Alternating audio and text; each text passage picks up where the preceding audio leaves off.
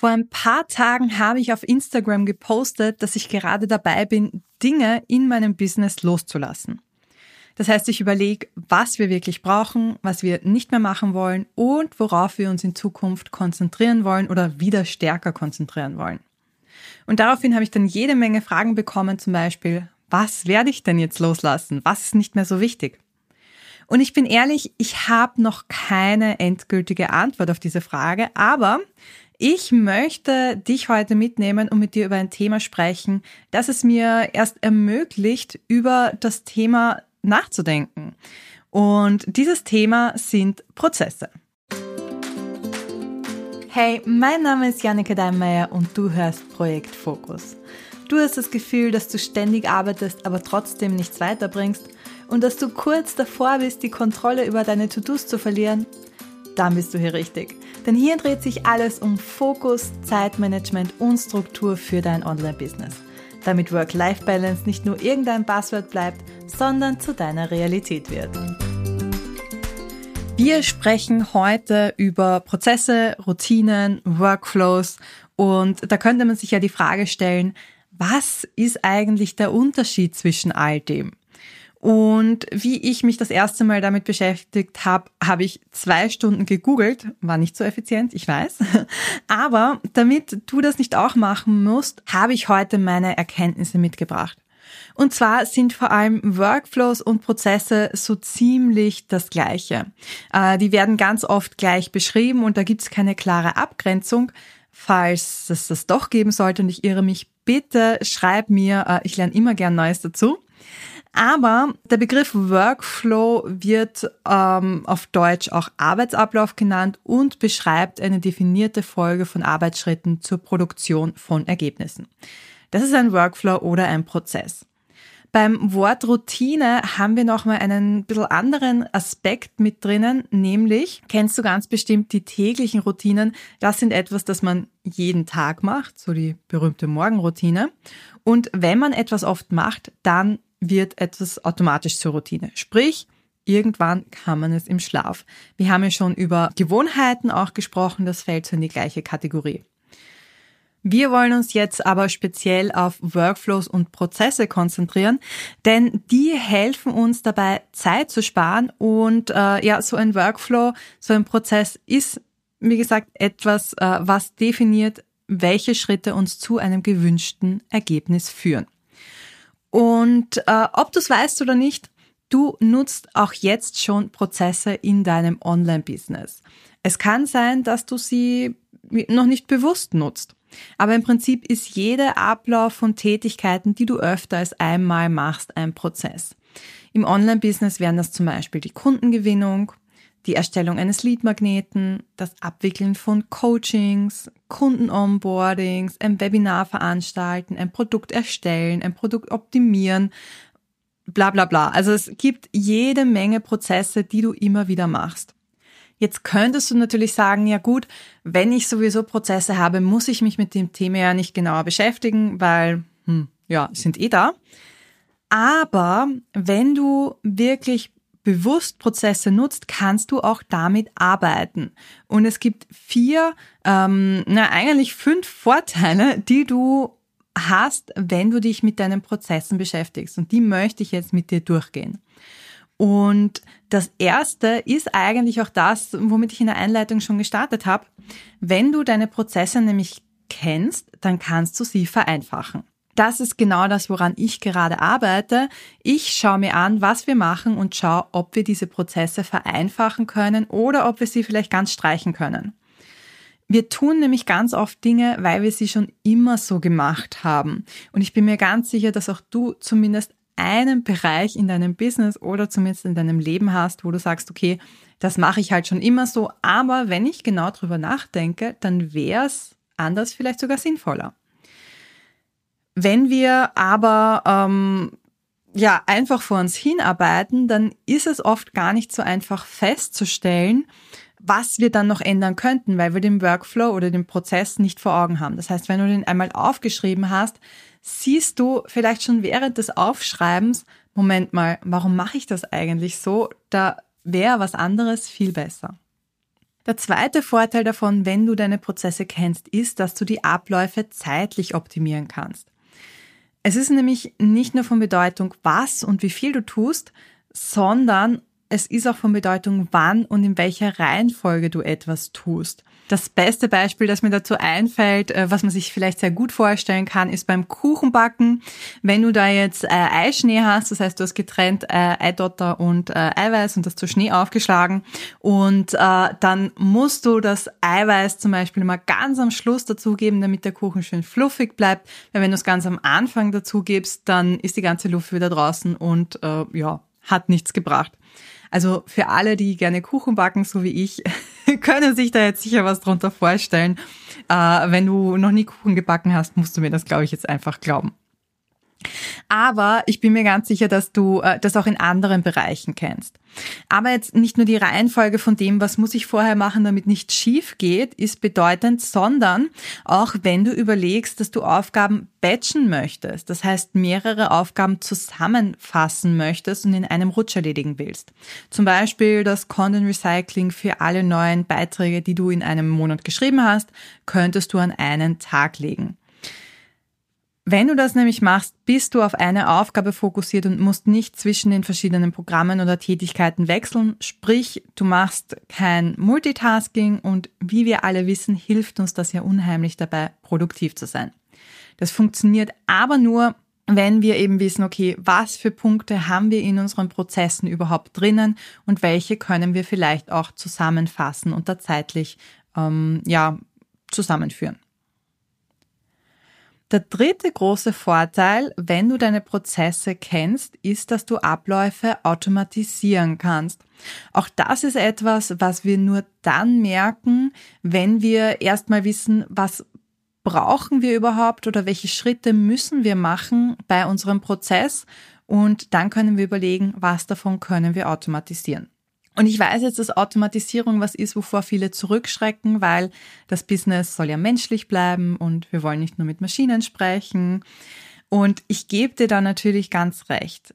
Aber das muss es ja auch nicht heißen. Im Gegenteil, wenn wir bestimmte Dinge automatisieren, wo es uns persönlich nicht unbedingt dabei braucht, haben wir wieder mehr Zeit für die Dinge, wo wir als Mensch was ausrichten können. Ich habe ein konkretes Beispiel für dich mitgebracht. Und zwar habe ich in meinem Blogging-Jahresprogramm Fragebögen, die wir an die Teilnehmerinnen verschicken. Und bisher haben wir den Link zu den Fragebögen und die Erinnerungen, also wenn jemand den Fragebogen nicht ausgefüllt hat, per Hand verschickt. Das heißt einfach Copy-Paste äh, ins E-Mail-Programm und verschickt. Das wären jetzt im Jänner 44 Mails gewesen plus so um den Dreh 22 Erinnerungen. Also insgesamt 66 E-Mails, die wir so verschicken hätten müssen. Und das ist tatsächlich mega Aufwand, weil wir natürlich immer schauen müssen, wer hat uns geschrieben, wer nicht, was waren die Ziele und so weiter. Mittlerweile verschicken wir dieses erste E-Mail äh, automatisiert und haben so noch mehr Zeit, dass wir auf die Nachrichten, also ähm, das, was wir bekommen haben, mit Feedback und persönlichen Empfehlungen eingehen. Und das ist ein großer Win-Win für beide Seiten, würde ich jetzt mal sagen. Der vierte Punkt, warum es absolut Sinn macht, sich mit Prozessen zu beschäftigen und mal zu überlegen, was für Prozesse gibt es denn in meinem Business, ist, dass du dir irgendwann sehr, sehr, sehr viel leichter tust, wenn du diese Prozesse auslagern möchtest. Vielleicht denkst du jetzt noch nicht dran, aber ich kann dir garantieren, irgendwann kommt der Punkt, an dem du Aufgaben auslagern möchtest, wo du sagst, das sind so Kleinigkeiten. Ich möchte nicht die Kleinigkeiten alle selber machen, sondern ich möchte mich mehr auf meine Kunden konzentrieren oder vielleicht auf mein Business auch mehr konzentrieren. Und wenn du jetzt deine Prozesse dokumentiert hast, dann kannst du diese Prozesse sehr leicht abgeben. Und wenn du jetzt die extra Aufgabe noch machst und sagst, du dokumentierst nur nicht nur, was du machst, sondern auch, wie du es machst, dann fällt dir das Auslagern besonders leicht. Diese Beschreibung, wie man etwas macht, nennt man auch SOPs, also Standard Operating Procedures. Und über das Thema werden wir ein anderes Mal noch sprechen. Vielleicht schauen wir uns das das nächste Mal gleich an. Und das ist etwas, was zwar relativ viel Zeit bei der Erstellung braucht, aber es spart dir dann so, so viel Zeit. Ich weiß aus eigener Erfahrung, wie praktisch das ist. Ich habe nämlich aktuell zwei Leute in meinem Kernteam. Das ist einerseits meine Community Managerin und auf der anderen Seite Petra, äh, die mich seit kurzem im Backoffice unterstützt, seit drei Wochen, glaube ich, und mir bei organisatorischen Dingen hilft. Und gerade in der Einarbeitungszeit bin ich so froh über die Dokumentation, vor allem wenn es Dinge sind, die ich selber auch schon lange nicht mehr gemacht habe. Der große Vorteil ist halt, dass wir einmal diesen Ablauf durchgehen und wenn dann noch Fragen sind, hat äh, meine Mitarbeiterin das alles an einem Ort und sie kann dann nachschauen und sie muss mich nicht fünfmal täglich fragen. Womit ich, by the way, kein Problem habe, Fragen zu beantworten. Aber ich glaube, jeder von uns weiß, wie unangenehm das ist, wenn man sich denkt, ah, das haben wir schon mal besprochen und äh, ich möchte nicht schon wieder fragen. Von dem her ist das ein super Weg, auch deine Mitarbeiter gut einzuarbeiten oder VAs gut einzuarbeiten und ihnen halt einfach die Möglichkeit zu geben, äh, nicht ständig nachfragen zu müssen, sondern in ihrem eigenen Tempo da auch zeitunabhängig von dir vielleicht arbeiten zu können. Und einen letzten Vorteil habe ich noch davon, wenn du mit Prozessen arbeitest, und zwar sparst du Energien. Ich glaube, ich habe es in dem Podcast schon mal gesagt, aber ich bin selber eigentlich immer wieder überrascht, wenn ich sage, aber stimmt so sehr, Entscheidungen treffen kostet Energie. Jedes Mal, wenn du überlegst, was du isst, was du anziehst, was du als nächstes machen möchtest, kostet das Energie, weil du eine Entscheidung treffen musst. Und ähm, diese Energie fehlt dir dann für die wirklich wichtigen Entscheidungen. Das können nur so Kleinigkeiten sein, wie beim Content Marketing, erstelle ich jetzt zuerst das Beitragsbild für meinen Blog oder soll ich zuerst die Social Media Postings machen? Also wirklich Kleinigkeiten.